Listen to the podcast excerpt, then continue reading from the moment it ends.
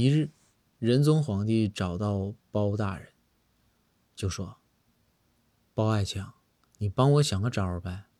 我身边这帮妃子们呐，不知道让谁传的，全都去考驾照了。回头啊，就让我每个人都要送一匹好马，那快如闪电的好马。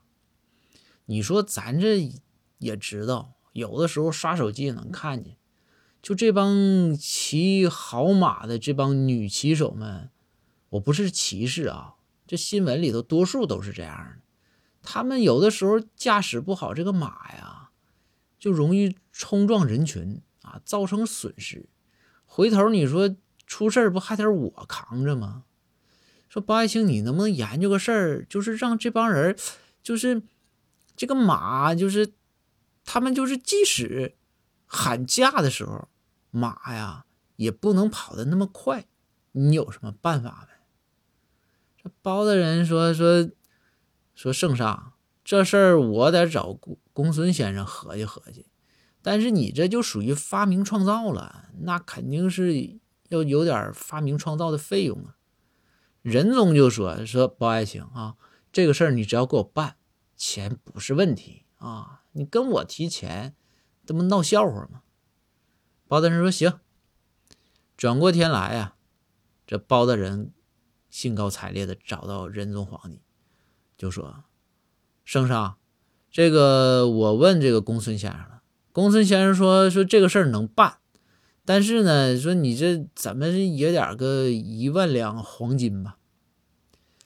这是仁宗皇帝一听有点肉疼，但是啊，你这。总比说是这事儿能解决，你总比说几百个嫔妃这夸夸骑着快马在街上横冲直撞，扰乱社会治安强啊，对吧？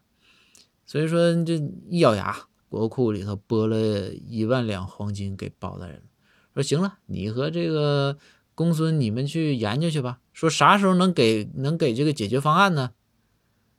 包大人说很快吧，说我们这个发明挺快。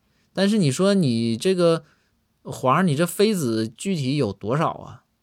皇上说你真的，咱就凑个整，按照二百算行不行？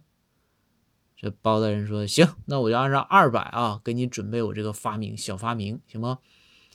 仁宗就说行，包爱卿，等你胜利的消息啊。这包大人拿着钱呢就走了。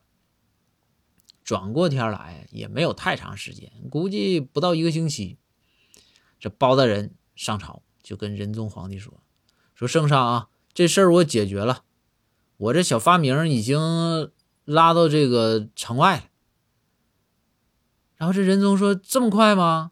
包大人说：“是啊，说你这样，那个您呐，让您这些会这个骑马的妃子啊，骑着他们的马过来。”然后我给他们这个马呀进行一些改造，就 OK 了。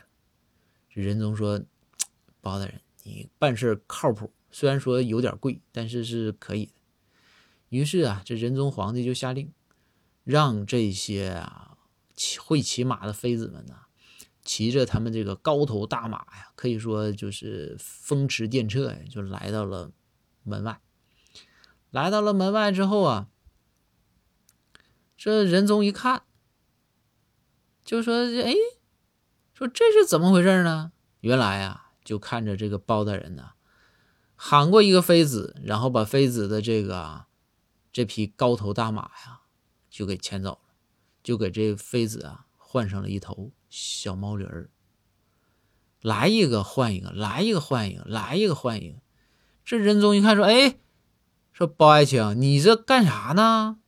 你。”这马这好的马，这将军我都不舍得给你，这就给没收了，还给我这头换的全是小毛驴，咋回事啊？